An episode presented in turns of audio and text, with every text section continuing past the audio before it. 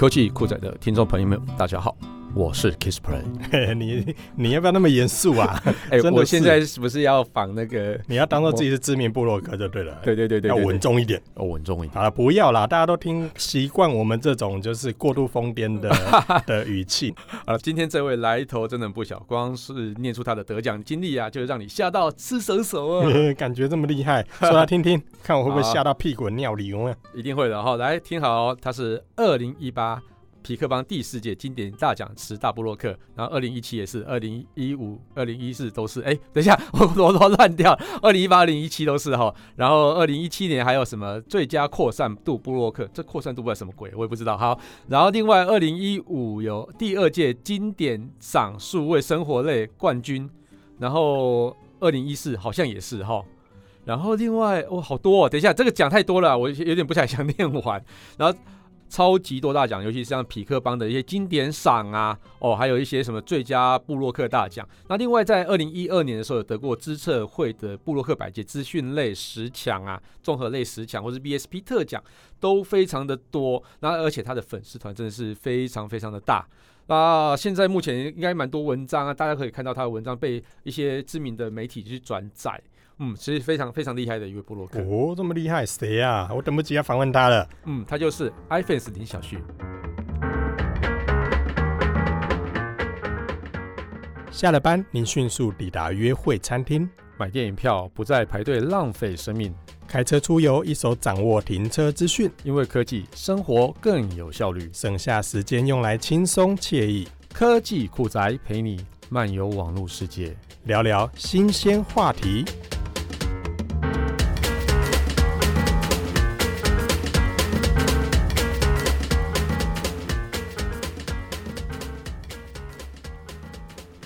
换语气啊！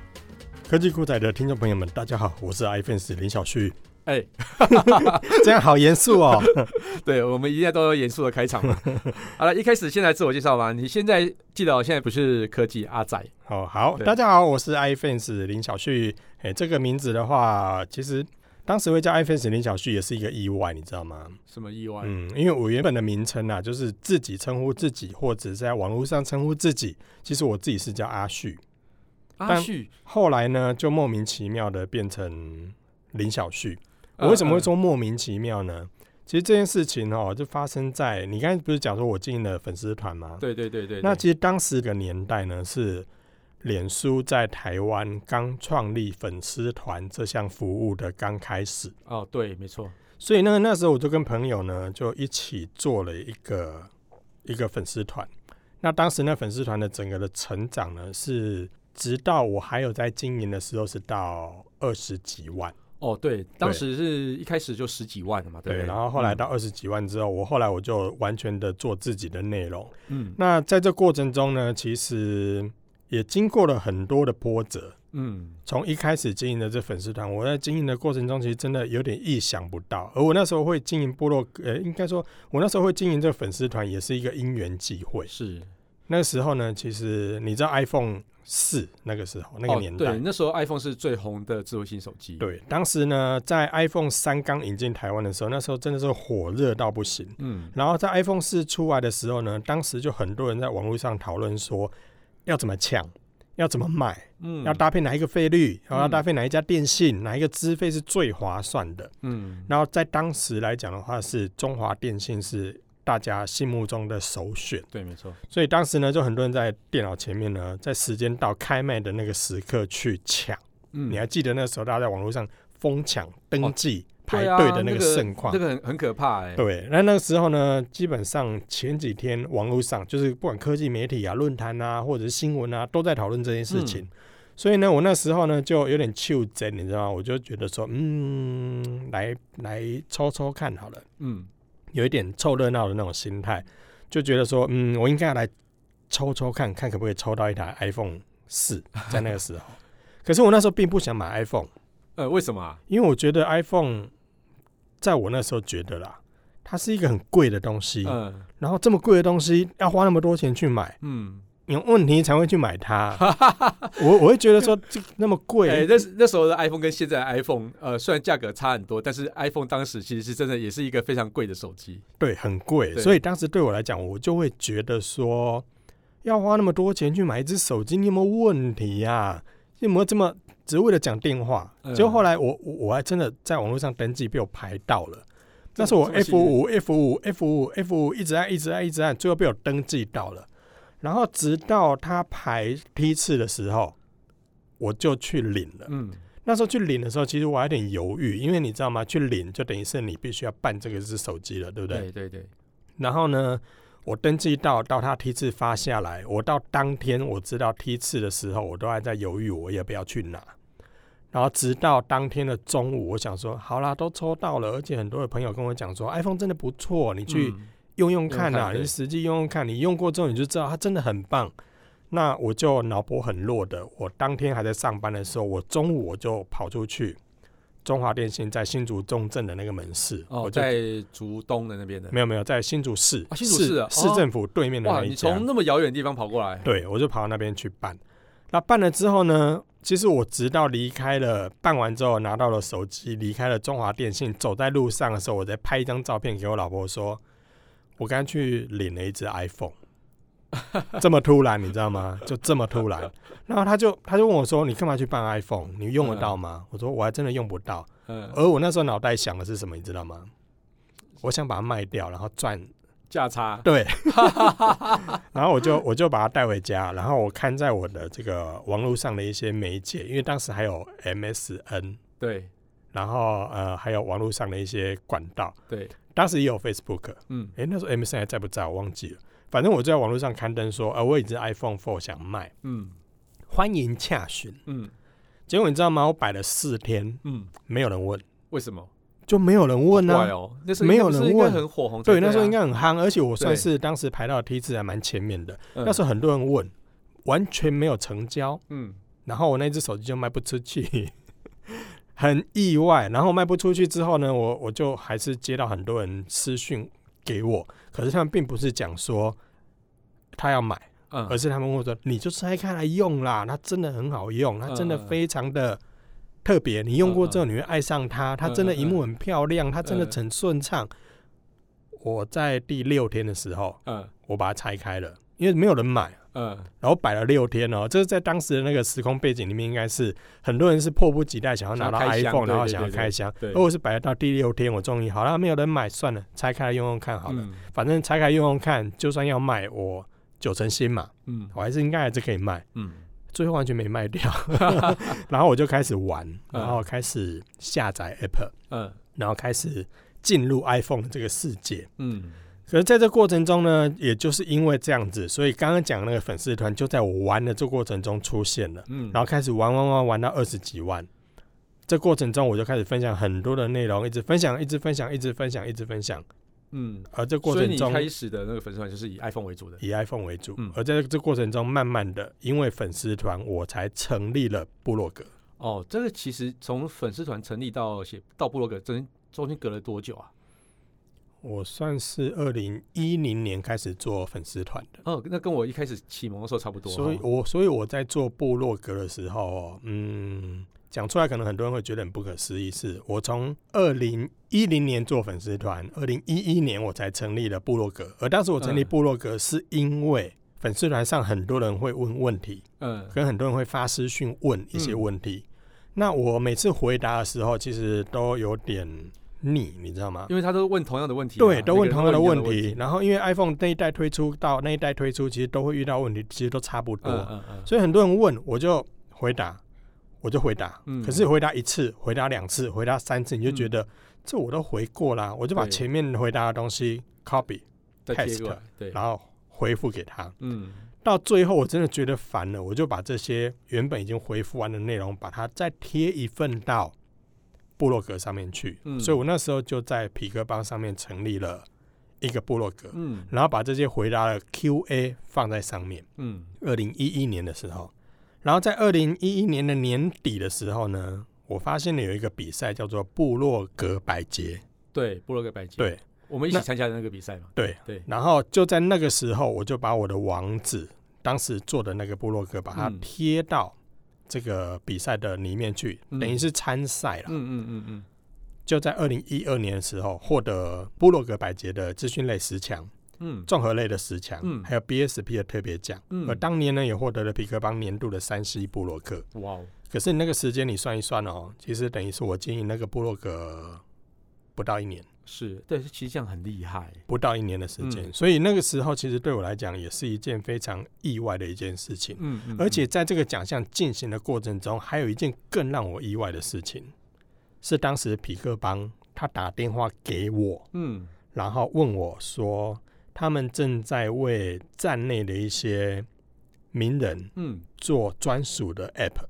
哦，然后问我有没有兴趣参加。嗯，其实我当时很惊讶，你知道吗？是，因为你看算一算时间点，那个时候我其实经营这个部落格不到半年。对。然后我接到皮克棒的电话，说要帮我做一个 app。嗯，我有点不知所措吗？我有点吓到，真的，我有点吓到，就是。我只是一个打酱油的，嗯，然后怎么突然有个匹克帮，而且是官方哦。我那时候还没有想到是诈骗集团这件事情，但是我那时候想到官方找我做 app 有没有搞错啊？嗯，然后后来呢，我就到台北找他们开会，嗯，来讨论细部的执行。而在这过程中，我发现了一件更让我惊讶的一件事情，是因为他站方找的这个要撰写 app 的这个布洛克，嗯，他只找了七位。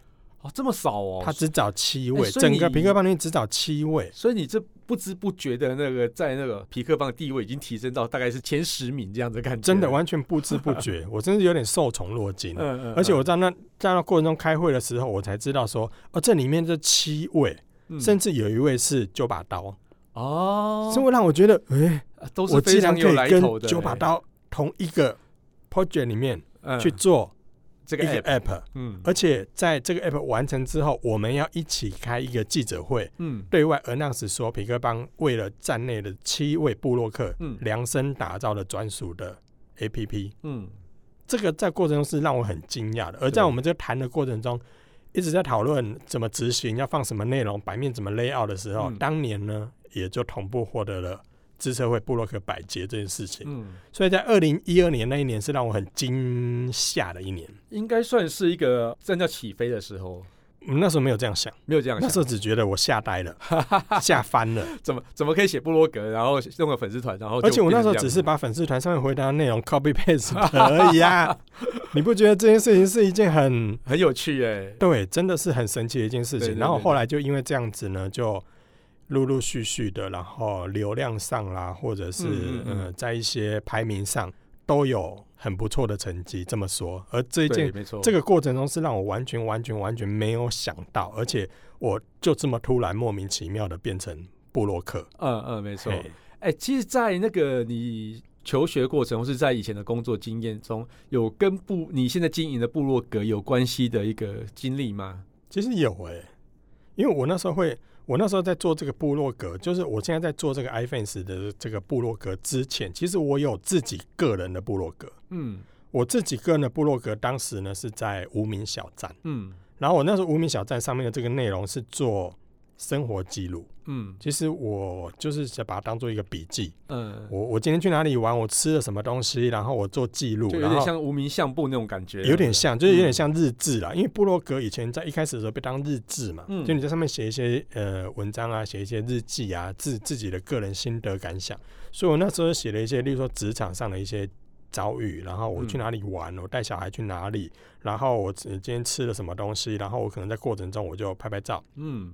然后在上面分享，那这个分享呢，其实也只是想跟朋友分享而已，没有想太多。嗯，可是在这过程中，你也知道嘛，写部落格其实很希望的是被浏览，对，能够被被肯定。看到对。可是我那时候的流量其实并不高，以那时候的话，大概一天五百到一千个左右，其实真的并不高，就是一些朋友在阅读而已。嗯。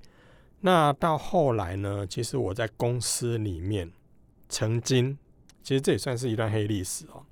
我那当时是在公司里面当行销公关部门，嗯，嗯，然后当时呢，我们公司的大老板那时候在网络上很很流行所谓的 CEO 有一个自己个人的部落格，嗯，嗯，或者是在什么管道上会有一个社论。啊，对对对，没错。然后那时候的公关部门的主管呢，就想要替公司的 CEO 做一个部落格，让他去发表一些他曾经在一些社论上或者在媒体上被采访的一些内容，把它整理成一个部落格，当做是公司的 CEO，也算是一个名人的一个部落格来经营他的个人品牌。那那时候在过程中，大家就做了很多的讨论，然后我在里面就发表了一些想法，就当时被当时的老板刁，他就说。你有没有经营过部落格？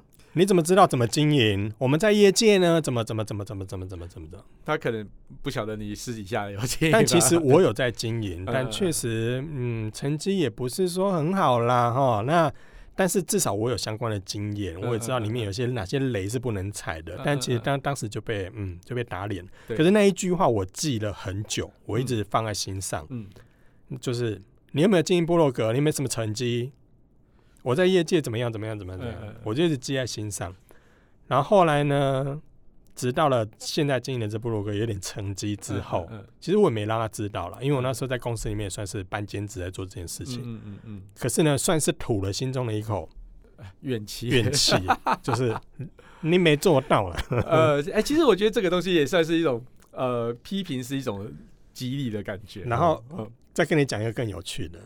是我们那个老板，他后来从那家公司离职之后，我们在业界遇到，而且是用部落格的身份遇到的。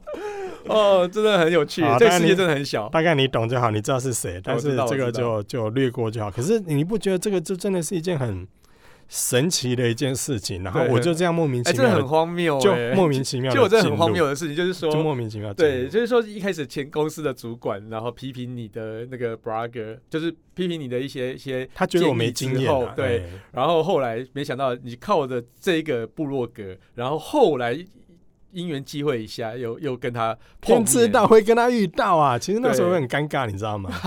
对，而且他我还印象中很深刻，是我第一次在那个场合，就是在厂商活动里面遇到他的时候，他第一句话就是“你来干嘛？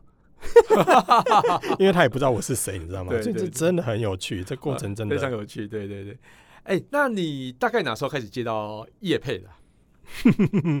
这个又是一件很意外的事情。是。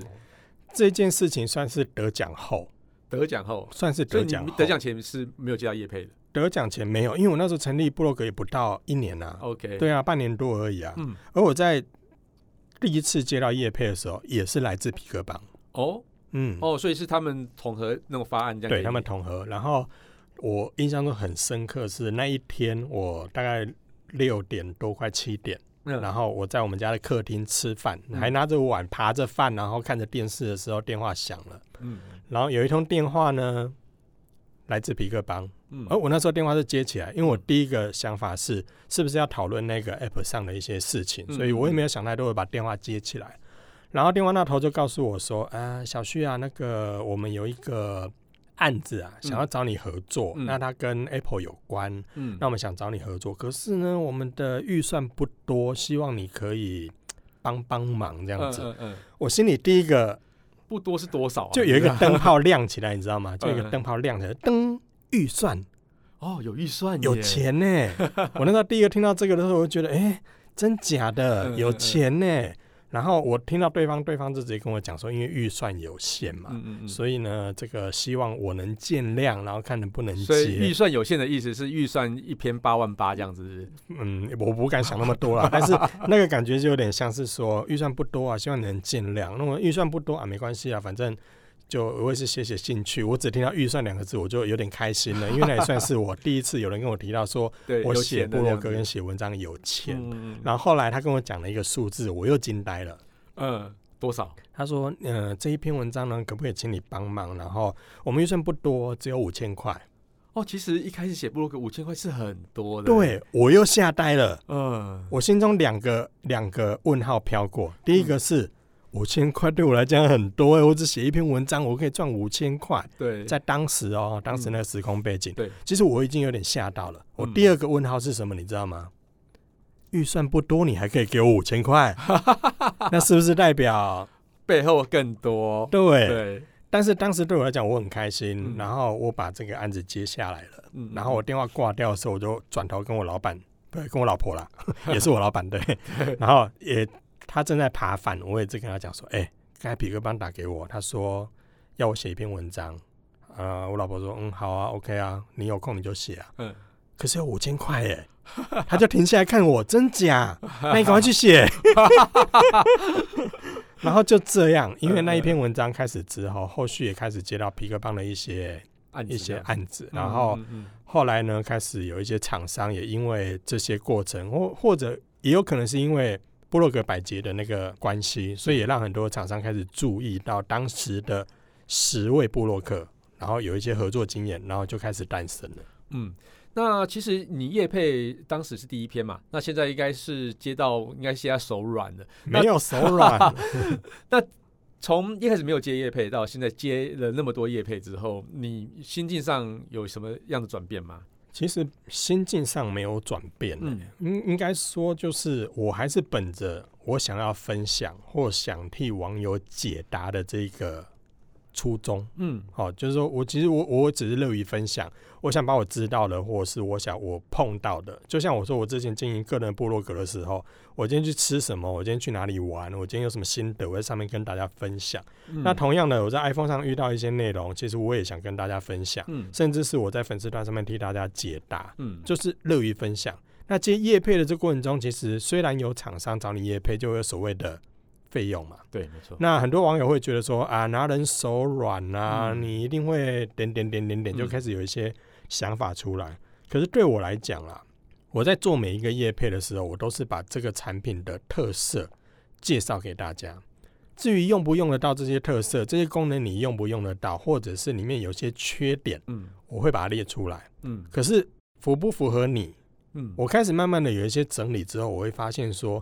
其实哦，我认为的优点，网友不认为是优点呢。对，而且你认为的缺点，网友也不一定就会认为是缺点。对，就我认为的缺点，哎、欸，其实有些网友觉得 OK 啊。嗯嗯。就像我过程中有很多的经验是，假设以智慧型手机来说好了，嗯、其实我一开始你也知道，我一开始用的就是 iPhone Four，所以它的顺畅度、它的 App、它的体验是很好的。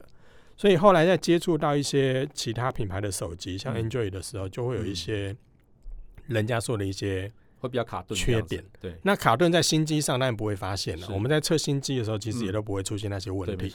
可是很多网友会觉得说，哦，那个 CPU 的速度其实并不是很快，嗯，那个 RAM 其实不多，容量很小，玩游戏一定不行的啦。是，可是有些网友他不玩游戏啊，对，所以这个事情对他来讲，他根本就不 care，不会在意他，对他不会在意。所以你会发现很多人的需求跟很多人的想法是。因人而异，是没错。所以我到后面的时候，在接业配的时候，很多人会说：“嗯、呃，你为什么不列缺点？”嗯，可是他的缺点对有些人来说不是缺点，是没错。他对有些人的优点来讲的话，很多人觉得：“哎、欸，我也用不到那么好啊。”你拍照对我来讲那么好，可是我不拍照啊。对啊，没错。所以每个人的这个需求真的是不太一样。嗯嗯。所以我后来我慢慢的在接到每个业配的过程中，我都去强调这个产品它的特色是，但是我也会讲到它的缺点。嗯。可是那个缺点我会去提跟它的价格对比的时候。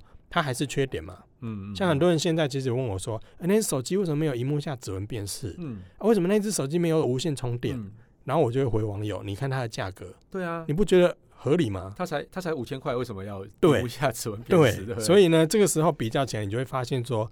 你所谓的优点跟缺点，不见得就是读者心中的优点跟缺点。所以这个时候，我就会站在比较中立的立场去介绍这个产品。为什么不？至于杨梅啊，合不合用，你很烦呢、欸。至于合不合用，就我觉得这个这把尺就交给消费者自己去决定。我觉得实实在在的去把一些它每一个哦功能去阐述出来，我觉得这个是一个对消费者让他自己判断说他哪些东西。对，因为需求只有自己懂嘛。嗯嗯嗯。那我们刚刚前面有提到说，呃，那位主管应该是算是。影响你蛮深的一个人嘛？那还没有其他人或者事对你影响很深的，在这个经营部落格的期间，就我刚才说的，其实是皮克邦嘞，是皮克邦哈。嗯，其实是皮克邦嘞，嗯、因为我沿路的过程中，皮克邦真的从我刚刚所说的那些奖项，到他们帮我做 app，到他们给我第一个业配，嗯、到后面的一些合作，嗯、其实他们影响对我还蛮深的。是。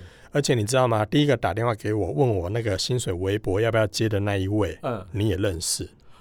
哦，我们等一下下一下聊一下他是谁？对，他是 H 开头，现在在某一个品牌里面。嗯、OK 啊，那我知道是谁了。对，所以这个人人生的际遇真的非常的神奇。嗯，那到后面其实他现在也变成是我们的一个配合的 partner。所以呢，这过程中真的很多的这这个路上很多的事情是你无法。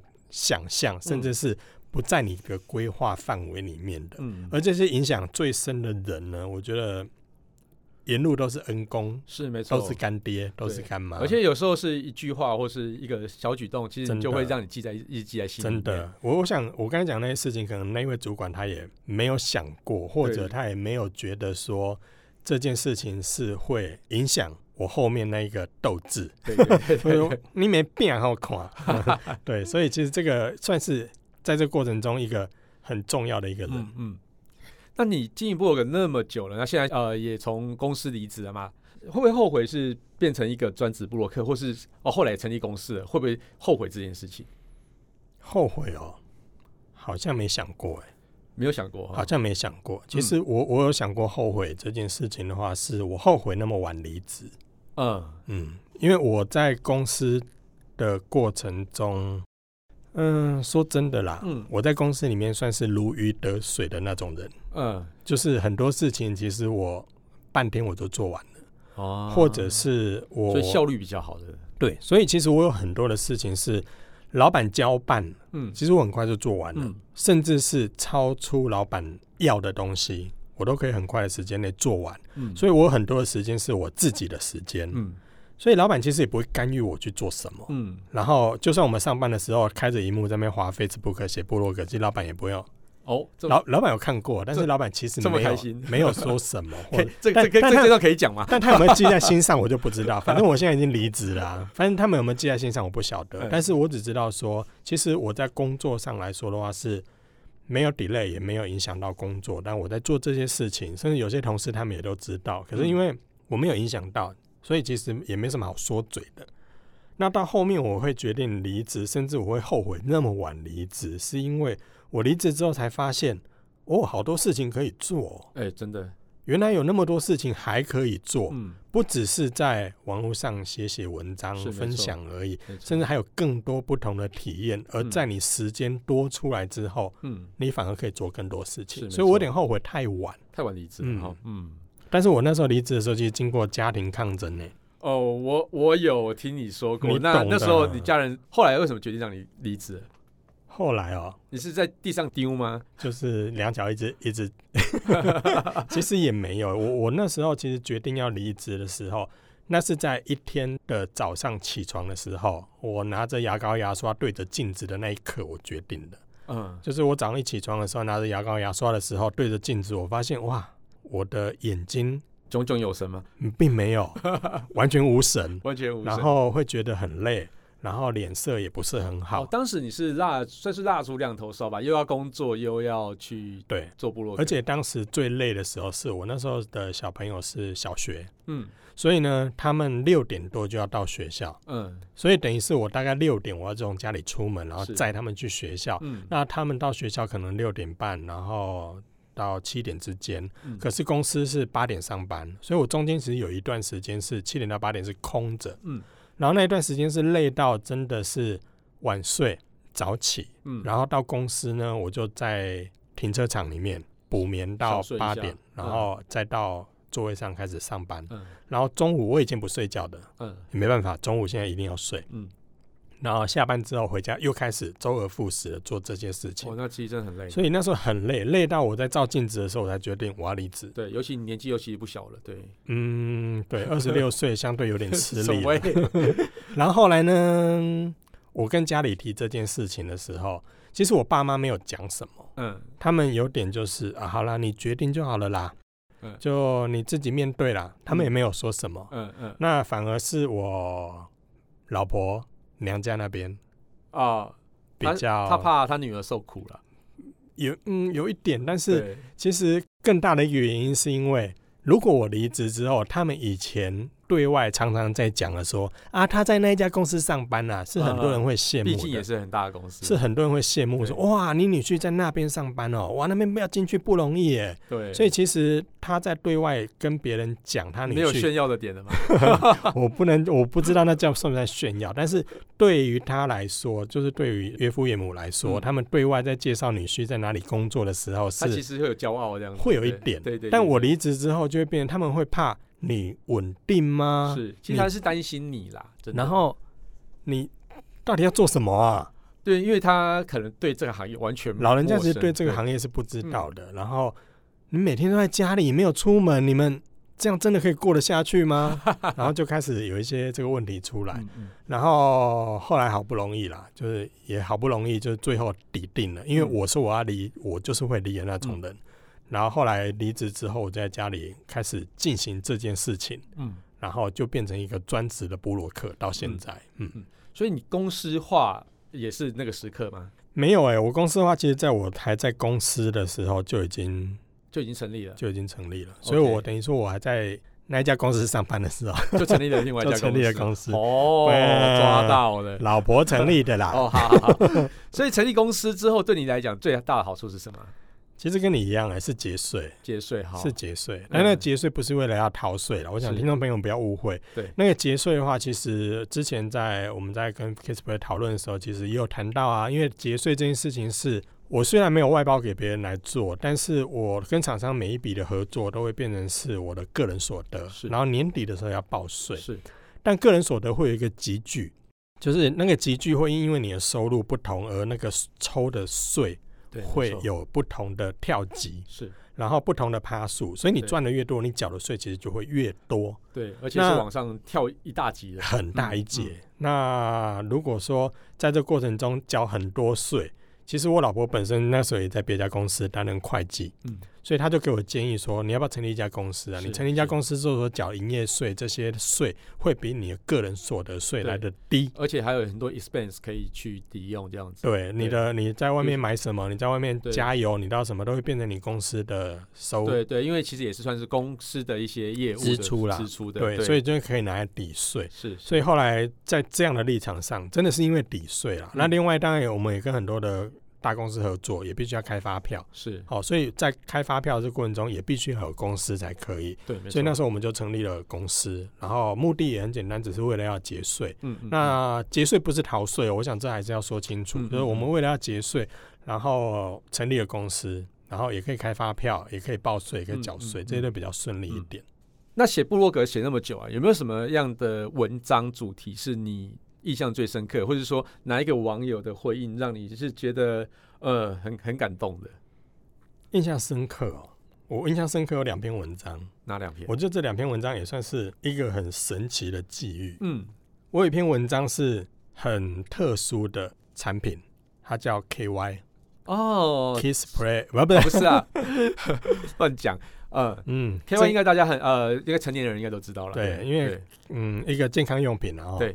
那这个产品对我来讲是一个很大的挑战，是，嗯，因为它算是非常奇特的三 C 产品，它不是三 C 产品啊，它不是三 C 产品，对，这对我来讲是它是一个很大的挑战。那我那时候为什么要去写这篇文章？其实之后也有类似的产品的厂商找我，对，然后其实我我大部分我我是很抗拒的，因为它跟我写的主题完全没有关系，比较没有关系。但它你说它是一个。不好的产品嘛，其实也不会。对对对，因为我在公司里面，就是我在之前还在公司上班的时候，其实我我做的业务是跟健康推广有关的。嗯嗯嗯。所以对这类产品，其实我会保持着健康的态度去看待它，甚至觉得对有些人来讲是很需要的。是没错。所以我其实一开始有点排斥。嗯。可是后来厂商给我一个点，是后来让我答应的原因。嗯。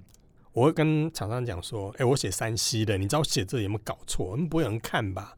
可厂商给我一个答案，是让我决定要接下来的原因。他说：“看 3C 的人也需要用啊，啊，是吧？”有点，他说：“其实我们就想让科技爱好者知道我们的产品、嗯、啊。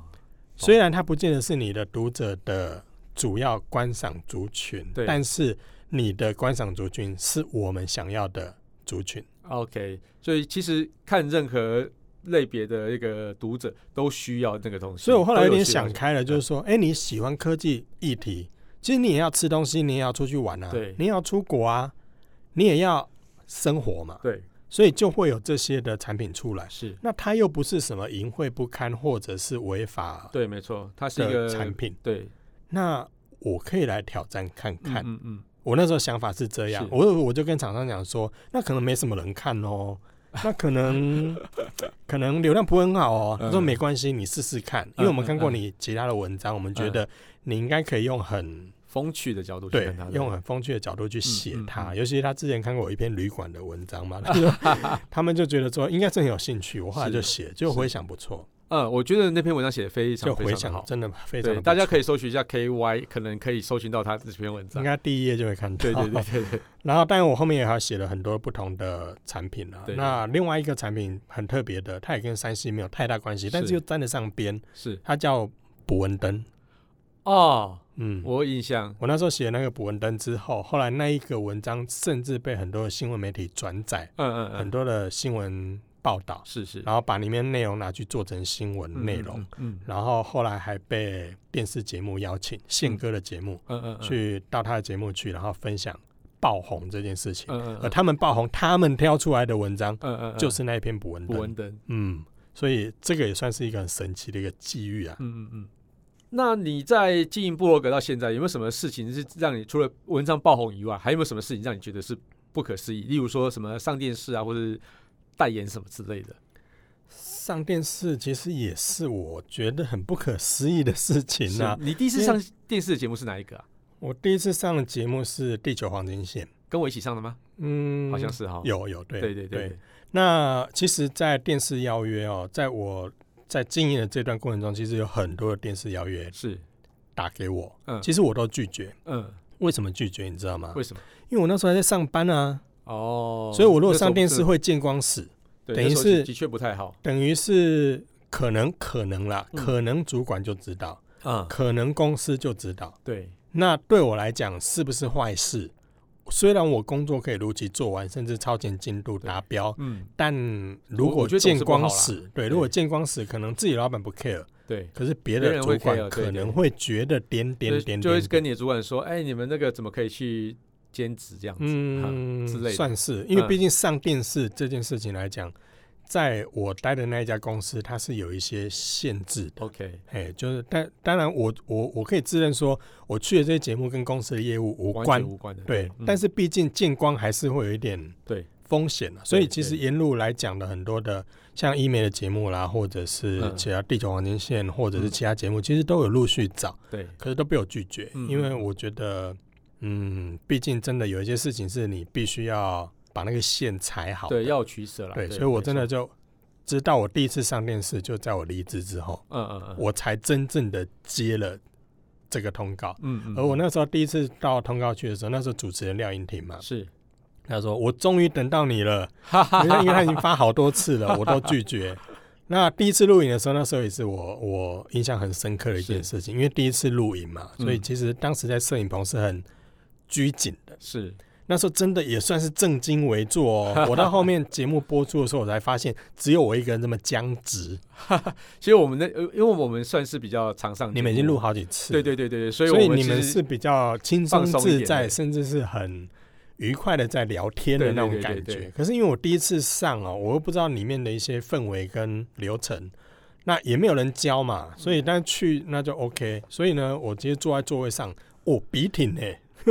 真的，你你那时候我印象很深刻，你那时候真的很僵硬，然后讲话也跟平常像我们在录科技酷仔完全不一样的那种，因为真的那时候很比较拘谨，对对，就是不知道那个 tempo 该怎么掌握，然后我那时候甚至不知道说，其实原来录影哦是一开始从开始嗯。到结束，你没有讲错跟 NG 甚至是卡掉的那个时间点，是你讲完轮到你讲。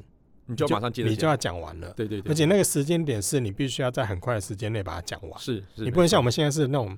比较 freestyle，嗯，就随便你 聊，但是时间上在电视节目上是卡的很紧，是没错。所以呢，这个时间就很难掌握。对我来讲，那时候其实压力还蛮大的。嗯嗯。但是第二次、第三次到后面，其实慢慢就开始习惯了。嗯。可那对我来讲是一件不可思议的事情。其实我觉得那个还是要有天分的，真的。我觉得像你天分就很好啊。这这也不能这么说啦。可是上电视之后也开始就很神奇哦。从那一刻开始，就是在电视上会看到我的那一刻开始，双方父母就开始。比较放心了，就比较放心了，因为他们就会觉得说，哎，原来你有事干呢，不是整天关在家里，而且他们可以跟左邻右舍炫耀，对，有点有点炫耀呢。我我其实我我没有特别的去宣传这件事情，但是在我第一次上电视的时候，其实我也没有跟家里爸妈讲，嗯嗯嗯，是我们家的姐妹，嗯。传讯息，他们传讯息给我妈.说：“哎、嗯，欸，今天晚上看哪一台？然后有你儿子在上面。嗯”我都没有讲但是他们因为透过我姐他们告诉，然后他们才知道。然后我才知道他们在看完了之后，嗯，隔天呢去买菜啦，去什么呃土地公庙前啊，或者在哪里的时候，就会跟邻居们说：“哎、什么时候会有重播？你要去看哦。”就就就就开始有这件事情，我就觉得很有趣。嗯、然后我都走在社，就是我们家住家附近的时候，哎、欸，我昨天晚上有看到你，哎，然后就开始，我觉得那个就是蛮有趣的，那就是很有趣的一件事情。而在这过程中，就被双方父母有点比较放心的那种感觉。嗯嗯、对啦，至少至少是看得到的的东西。对，然后后来他们就开始问我，哎、欸，什么时候你要去哪里？要记得跟我们讲啊，我们要看啊。然后我心里就想说，我讲的你们又听不懂，就他们就觉得说那个是。一个骄傲啦，我觉得这父母的一种感觉。对对对，没错没错。这个这个父母都想要小孩有比较有成就嘛，这是很有趣的一件事。因为毕竟我我觉得可能很多父母也会觉得上电视其实是不容易的一件事情。对对对，就是有那个经验，他们也可以说嘴。对对对，这 我觉得很有趣。一个成就达成的那个，就是写布洛格可以写到这样子，也那也真的是很有趣的一件事情。嗯。好，那如果说你要给一个新进的布洛克，或者说想要进入布洛克这个朋友一些建议的话，你会有什么样的建议？我给建议哦，呃，得失心先不要那么重，是先把它当兴趣来经营。嗯，那沿路的过程中，你遇到了某些事情的时候，你就会有经验的感觉。嗯，因为这些都不在你的预期里面的时候，你反而会比较有。成就感跟惊喜。嗯，如果你一开始就是保持着像我们之前讨论到 YouTuber 啊，嗯、或者是布洛克，这个是上班族的梦想的职业。嗯，如果你把它当做是一个职业的话，你就会想到这过程中，嗯，我要能够有多少收入？嗯，我要能够赚到多少钱？但是如果在你还没有流量、没有知名度的时候，其实也不会有厂商来找你了。对，没错。你没有一个代表作的话，其实也很难让厂商愿意投资源给你。嗯嗯。所以，如果一开始抱持着这种心态去经营的话，到后面就会很累。所以呢，保持着自己的兴趣去做，然后利用下班时间闲暇去做。我们之前也讨论过嘛，如果你很羡慕当 YouTuber，那你就抽时间出来，你自己录影片啊。嗯。不管有没有人看，至少你就开始试着做，开始学。那每周、每月自己去产出。如果你能够持之以恒，到后面你一定会看到成果，是你一定会看到成果，但就看你自己愿不愿意做了。其实我觉得很多时候经营部落格就是一个时间，就是你最好的答案。那时间到了，自然有一些该发生的事情就会发生。真的，所以呢，这个过程中我真的觉得，你用兴趣去支撑，嗯，那你会经营的比较快乐，是没错，不会不要因为。钱而去经营，对，那你在过程中，你就会等到哦，三个月没有人找我业配，半年也没有人找我业配，我做了一年了，你知道吗？其实，在布洛克的世界里面，有人做了十几年还没有业配，是是是，所以这件事情真的没有所谓的捷径，对，一定要持之以恒，而且努力的去做，而且并且是做你有兴趣的事情，这样你做起来才不会觉得很累。好啦，好了，我们感谢 iFans 小旭的分享啊。那如果大家有对他还有什么其他的问题的话，都可以在啊科技酷宅的社团里面留言来问他。例如说啊，他小孩多大了啊？他女儿多大了啊？哎、欸，问他干嘛？老婆多大了啊？欸、问他干嘛？老婆多大是什么？哪边多大？喂，好了，那我们节目就到这边，感谢大家收听这期节目。我是科技阿酷 Kissplay，我是科技仔仔林小旭。哎、欸，我回来喽。哎，好了，如果你有任何想听或觉得有点酷，或者宅稳重的科技话题，或者发现网络上最近哪些事实在太瞎了不了不行，都欢迎到我们脸书社团科技酷宅留言给你的粉丝 iFans 林小旭哦。哎，我也 好了，还有快分享我们节目给你酷到不行，还有宅稳很重的朋友一起加入科技酷宅的异想世界，拜拜。哎，发现你你那些都有发，你都你都遇过，对我都认识，还蛮有趣。科技酷宅由艾格媒体制作播出。Bye.